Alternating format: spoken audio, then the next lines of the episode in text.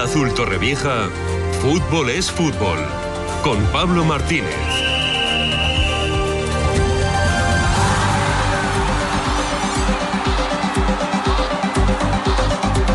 Bueno, hoy tenemos que hacer un ejercicio de, de serenidad, de moderación, para tratar de no enfadar a nadie.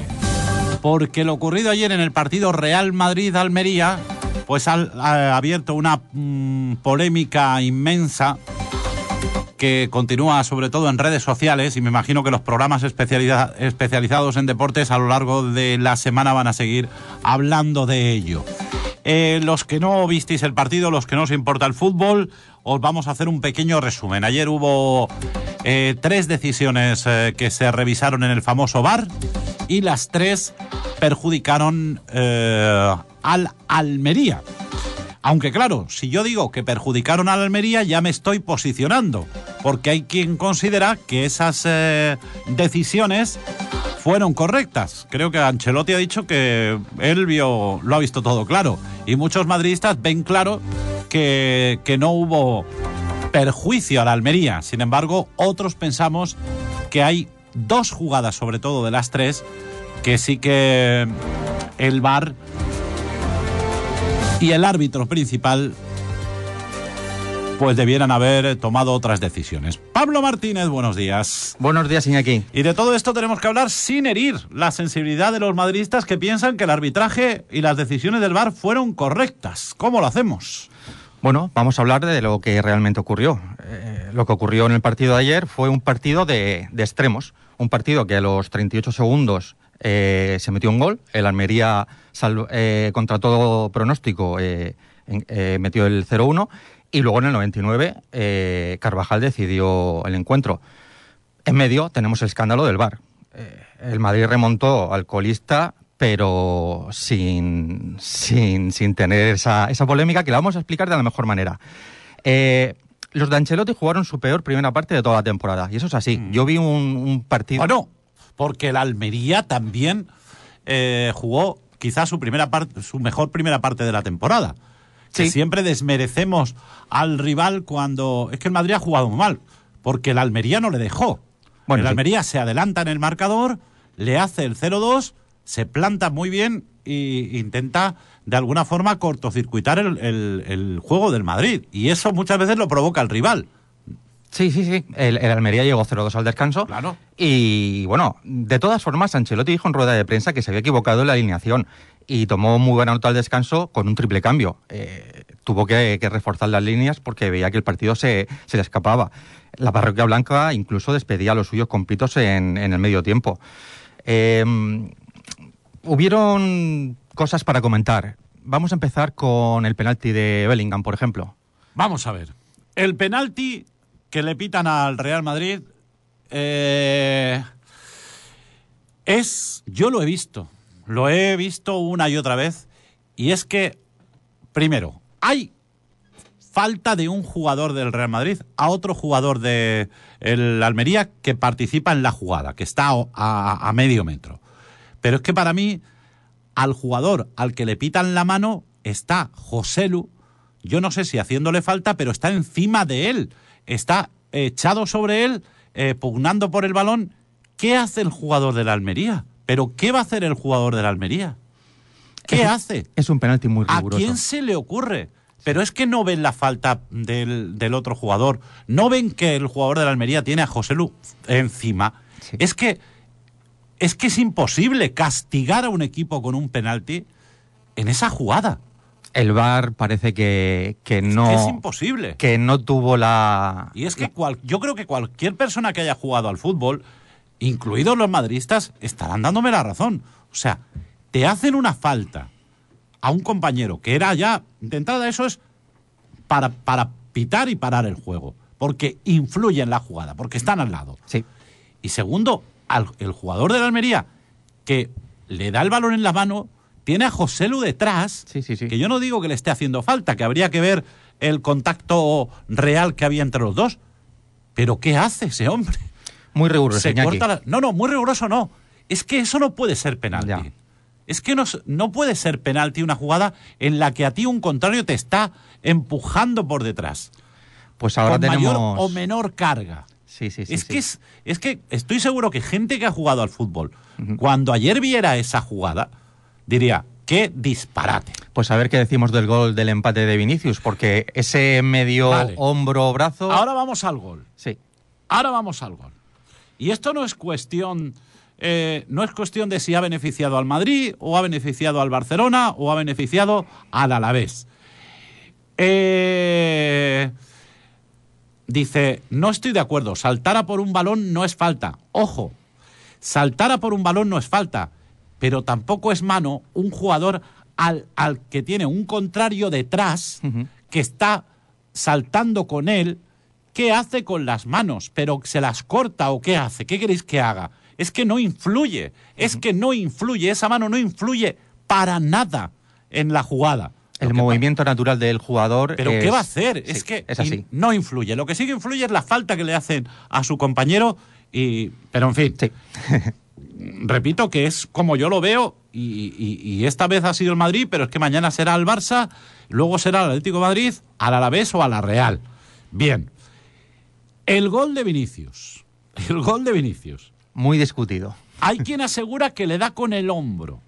Y yo he visto imágenes donde Vinicius hace el movimiento del brazo Acompaña el brazo para. acompaña Sí. el brazo y le da potencia con Sí, el brazo.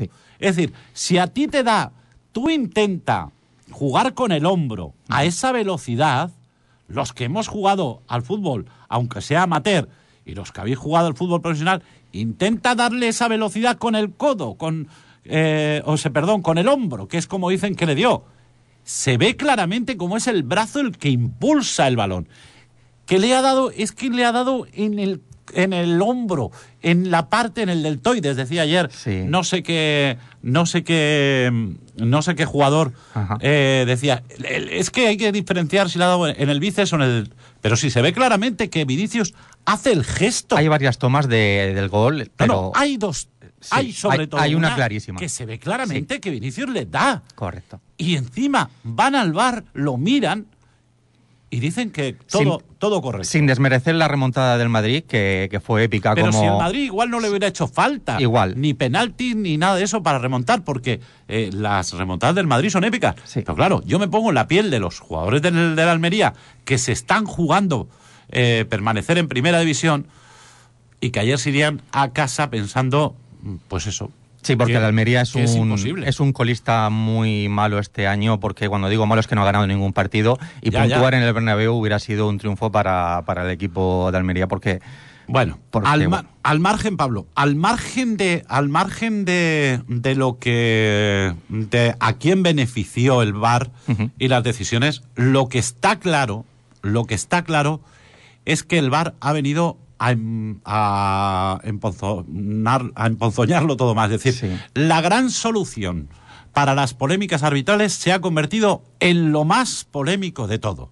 Porque un árbitro que estaba a 30 centímetros del jugador de la Almería que le hace falta a Bellingham, sí, que le anulan luego a la Almería ese gol Sí. por falta previa a Bellingham, estás a 30 centímetros, no lo ves. Es que no lo has visto. Es que en ese momento el árbitro tiene que pitar falta y se acabó la polémica. No, termina la jugada en gol y de repente, venga, vamos al bar. Y el que está en el bar, que es un árbitro experimentado, Sí. le dice al, al novato, oye, sí. pues yo creo que... Y el novato a tragar.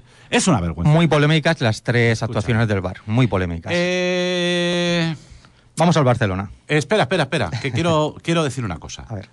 Desde mi punto de vista, el VAR, no digo que tenga que desaparecer, pero el VAR tiene que quedar exclusivamente para fuera de juego, para goles fantasmas y para acciones que tarjetas rojas que el árbitro no pueda ver.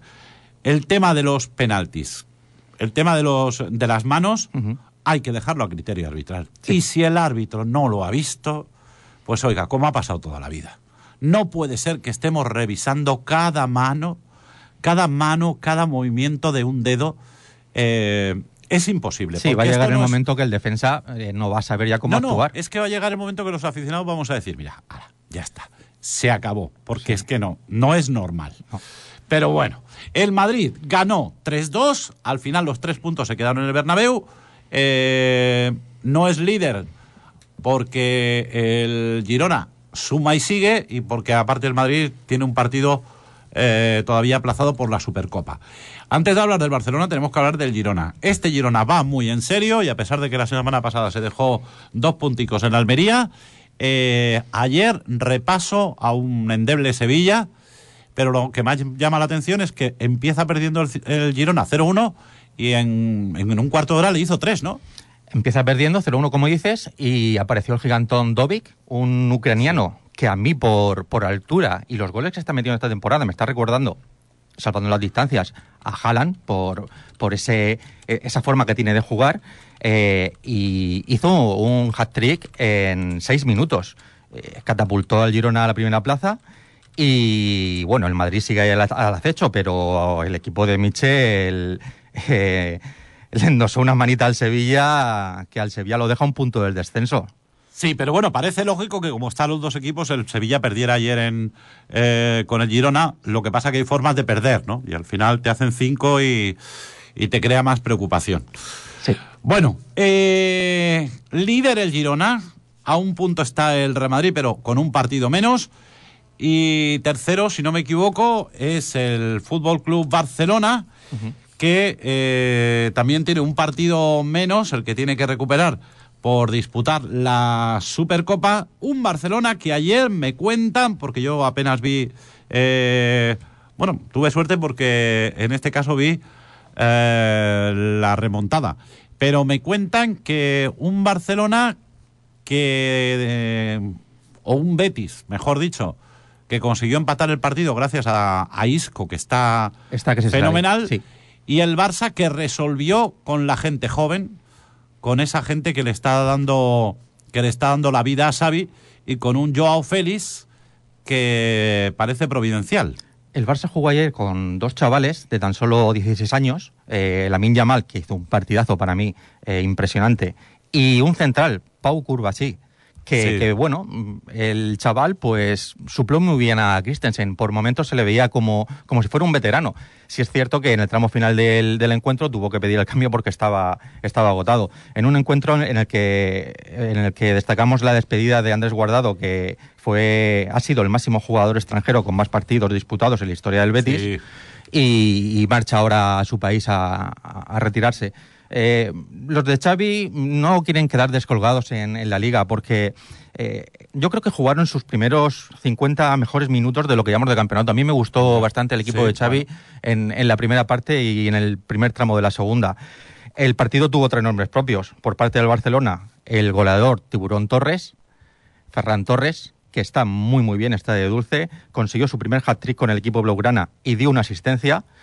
Y luego, como he dicho antes, el joven Lamin Yamal, que para mí fue el mejor del encuentro, eh, con permiso de disco, que se marcó un, par- un partidazo con dos tiros al palo y una asistencia.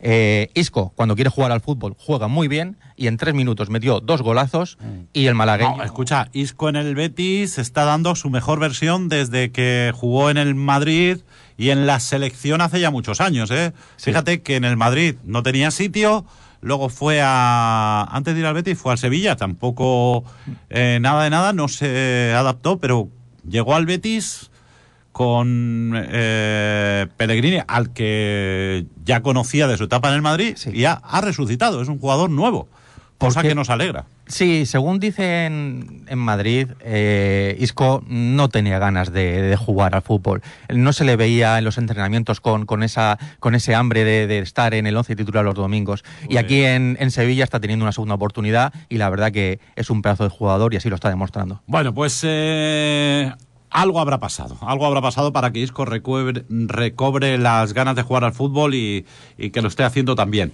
Eh, el Atlético de Madrid juega hoy eh, en Granada, vamos a ver, porque el Atlético de Madrid, en caso de que hoy pinchara, ya puede decir Se, se descuelga, sí. adiós a la Puede decir liga. adiós.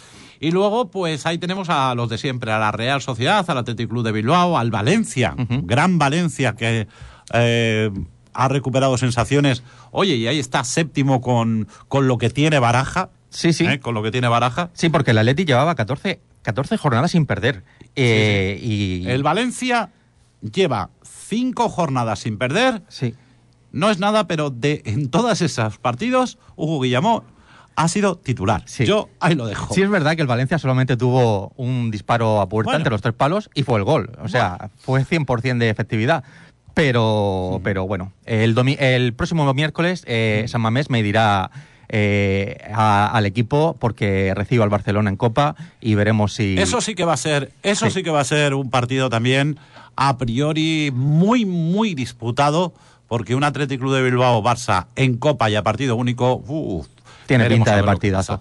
Bueno, Pablo, oye, de segunda división eh, tenemos que destacar el triunfo del Cartagena, Sí. que le da mucha vida. Muchísima. le mete ahí ya en la pomada porque además ahora recibe a la Morevieta y, y si consigue ganar eh, eh, puede salir hasta de puestos de descenso, ¿eh? Sí es verdad que un replegado Cartagena como jugó ayer eh, se limitó a, a jugar a la contra. Consiguió los tres puntos de oro y ya no ve la salvación tan difícil como la, la estaba viendo jornadas atrás. Ya parece que está intentando mirar, mirar de cara a los puestos de arriba y, querer salir del pozo. El Racing con uno menos no tuvo opciones de, lograr la remontada y el equipo albinegro queremos, queremos que se mantenga en la categoría porque es un equipo que, que- que queremos seguir y nos gusta, tanto como el Elche, que ayer empató en casa contra el, Villado- contra el Valladolid. Eh, un Elche que tuvo las mejores ocasiones del partido.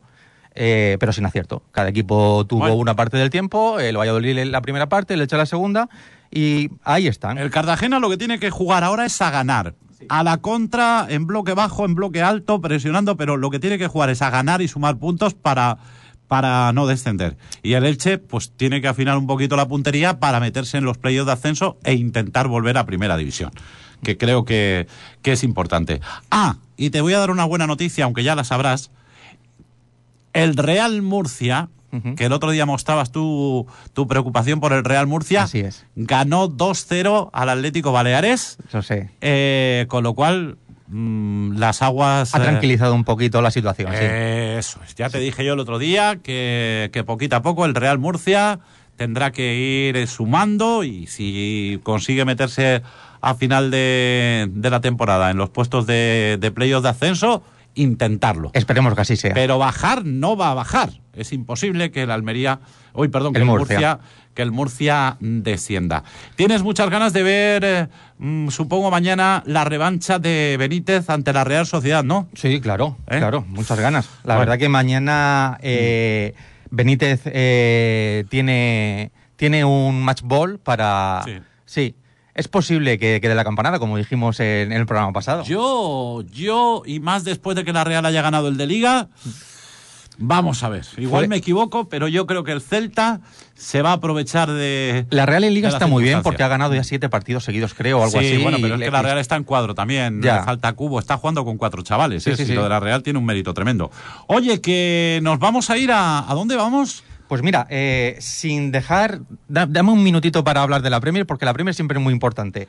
Pero ha Eh, habido Premier esta semana. Ayer sí, sí. Ah, vale, hubo, vale, vale, hubo vale. Premier. Eh, ganó el Liverpool, líder 0-4 al Bournemouth, Hmm. con dobletes de Diego Llota y Darwin Núñez, y hacen más, más líder al, al equipo de los Beatles, que están soñando con el título. El Arsenal también endosó una manita al Crystal Palace Bueno. y el equipo de Arteta sigue tercero empatado con el Manchester City y con el Aston Villa de Emery que está haciendo un temporadón. Y en la Bundesliga, recordemos Y en la que el equipo de Bundesliga- Alonso, líder. Líder, líder. El Bayern de Múnich perdió contra el Werder Bremen 0-1 Mm. y ahora el equipo de Xavi Alonso, el Bayern Leverkusen, aventaja en 7 puntos al Múnich y es claro candidato al, Bueno. al título. Y ahora tenemos una conexión con Ibiza. Así es.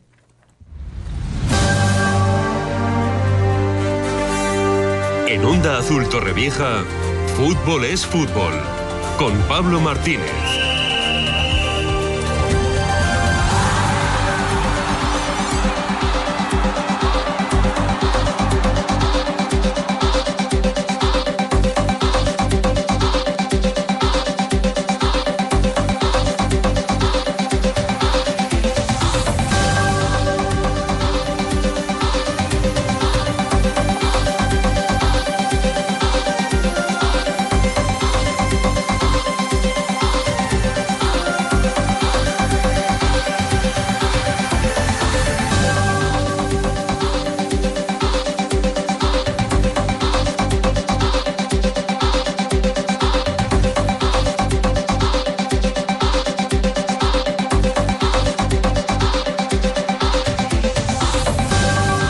Pablo, tenemos una. Eh, tenemos en línea ya al segundo entrenador de un equipo que juega en Ibiza, que tiene la suerte de jugar en Ibiza, eh, y un torrevejense que hace tiempo ya eh, se enamoró de las islas y allí se ha quedado. ¿De quién hablamos? Hablamos de Ramiro González, eh, criado en Torrevieja desde niño, pasó por todas las categorías del club siendo entrenado por técnicos como Juan Ignacio Martínez, dio el salto al primer equipo con tan solo 16 años y a los 28 lo llamaron de Ibiza, donde jugó durante 5 años y ascendió con el equipo a Segunda B.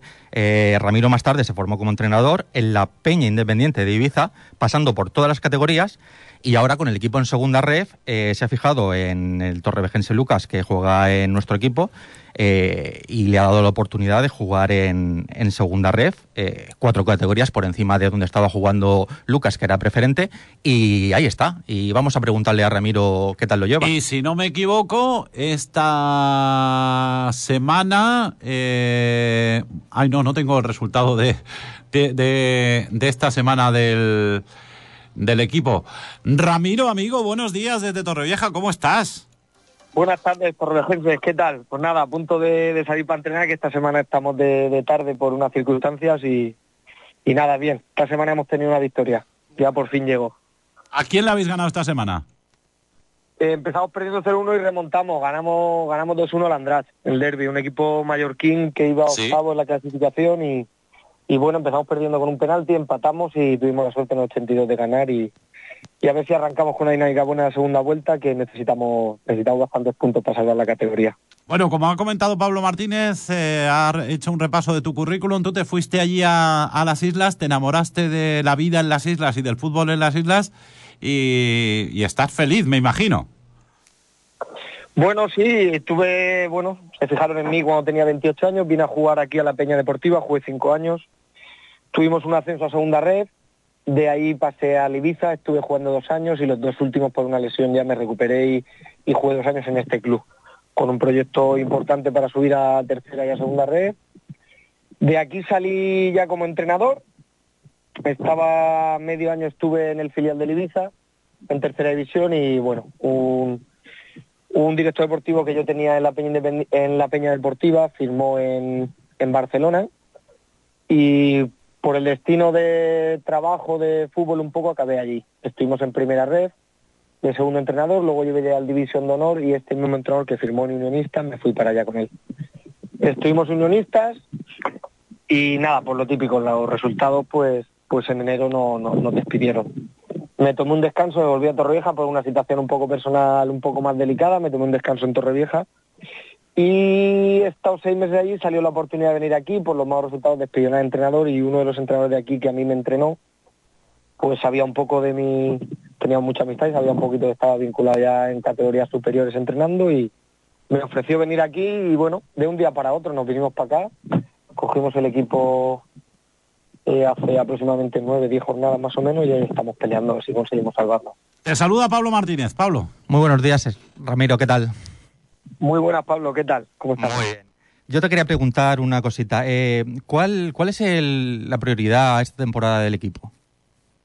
Este equipo es el segundo equipo con la población de menos habitantes en todos los grupos de segunda red.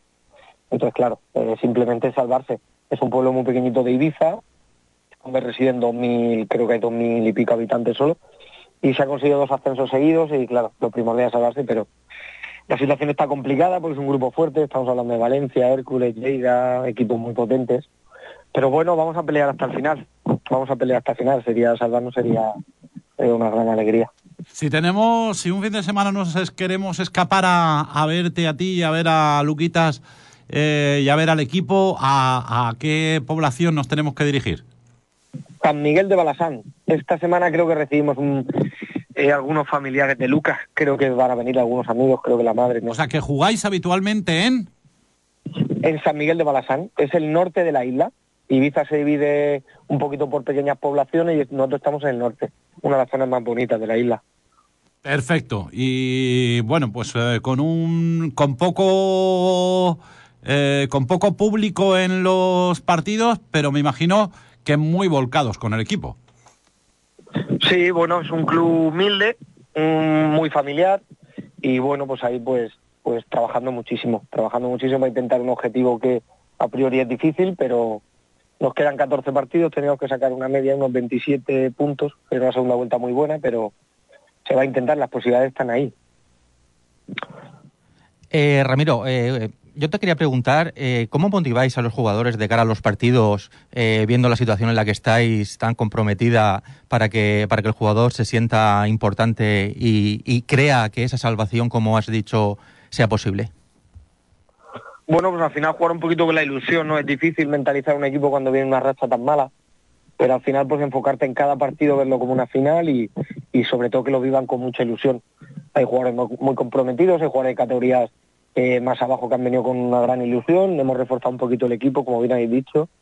Yo, bueno, tuve la suerte de ver a Lucas allí durante unos partidos, yo no lo conocía, pero me sorprendió un poquito y quise que, bueno, creía oportuno que jugadores con ilusión de categorías más abajo vienen con una con una ilusión quizás más más alta que traer un jugador contrastado, ¿no? Para para la situación que teníamos. Entonces hemos intentado traer pues, jugadores de sobre todo con ilusión, que vengan con ganas, con, como esponjas y, nada, a que nos dejarnos la vida cada partido, como dice Cholo, partido a partido y a ver si a ver si poco a poco tenemos suerte.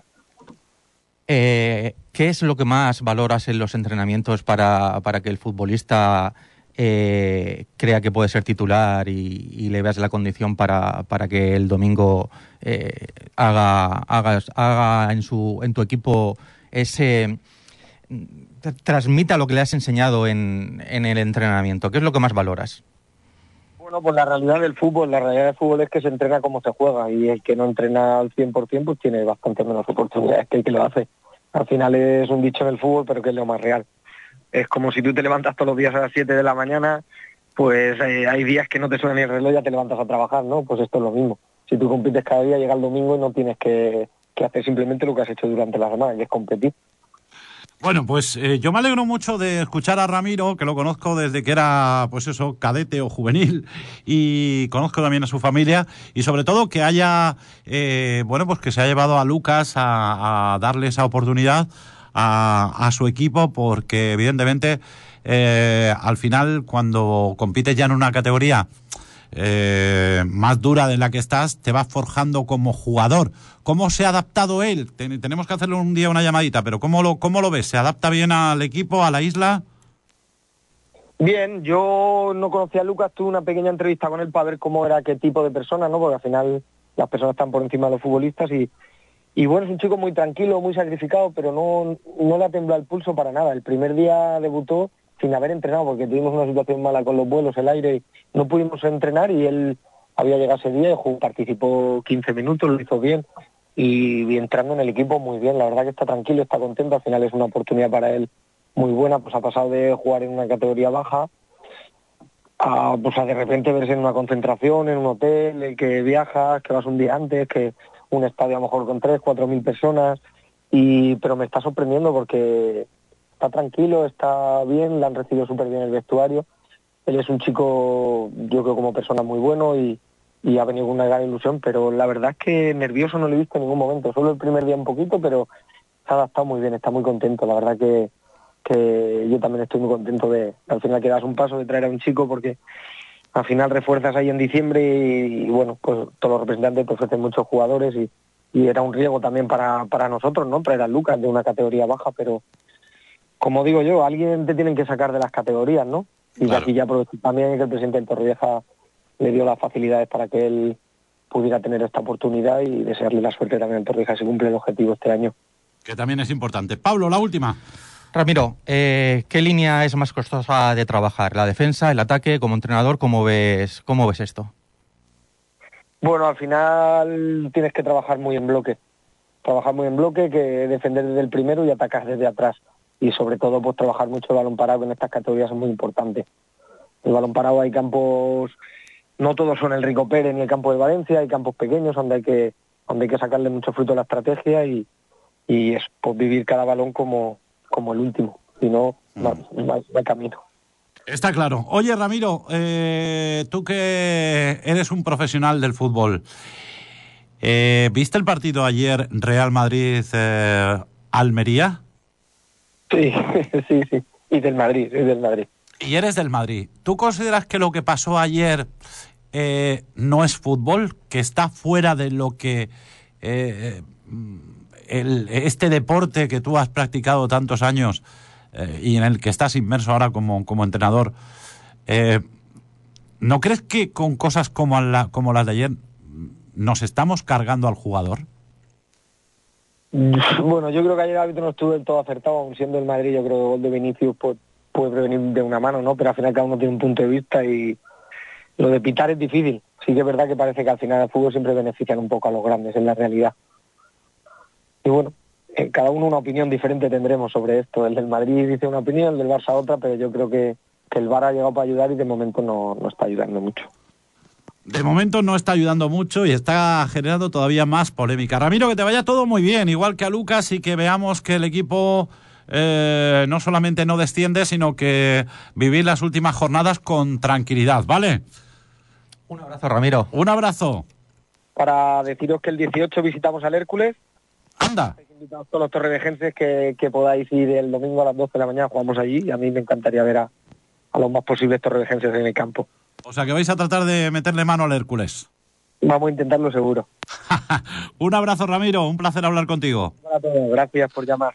A ti, fútbol es fútbol con Pablo Martínez, hoy con Ramiro como, invi- como invitado de excepción.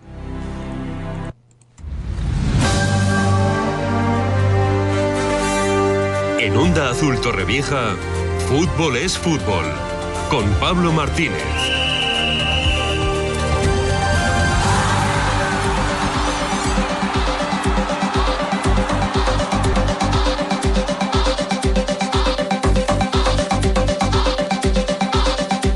Pablo, hasta la semana que viene, aunque cuando termine la jornada de Copa te llamaré a ver qué te ha parecido, a ver si acertamos algo. Daremos un Eh, pequeño ¿tú has resumen. hecho quiniela, por cierto, o no? No, no hemos hecho Eh, porra. A ver, eh, pues rápidamente. Eh, Celta Real Sociedad. ¿Quién pasa? La Real. Pasa la Real, de acuerdo. El siguiente partido creo que es. Espérate que haga. eh, que haga memoria. Es, Athletic Barça. Eh, no, hay otro antes. Eh, mañana hemos dicho el Celta Real Sociedad. Jugará el Girona. El miércoles. El miércoles eh, Mallorca, Girona. Ajá, Girona. Pasa el Girona. Sí, sí. Y el Atlético Club Bilbao Barcelona. Yo creo que el Atleti. El Atleti. Y en el último, el jueves, eh, Atlético de Madrid, Sevilla. Atlético, el Sevilla está muy malo. El o sea que la única, entre comillas, sorpresa que, que esperas es la eliminación del Barça. Sí. El resto, favoritos, la Real, el Girona y el, el- Yo- yo creo que y sí. el Atlético de Madrid. Yo creo que pues sí. nada. El viernes te hago una llamada y me lo cuentas. Así lo haremos. Tengo que terminar, pero no sin antes.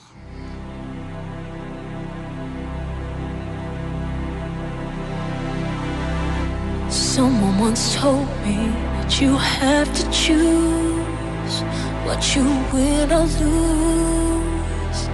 You can't have everything. Don't you take chances, you might feel pain. Don't you love in vain, cause love won't set you free. I could stand by the side watch this life.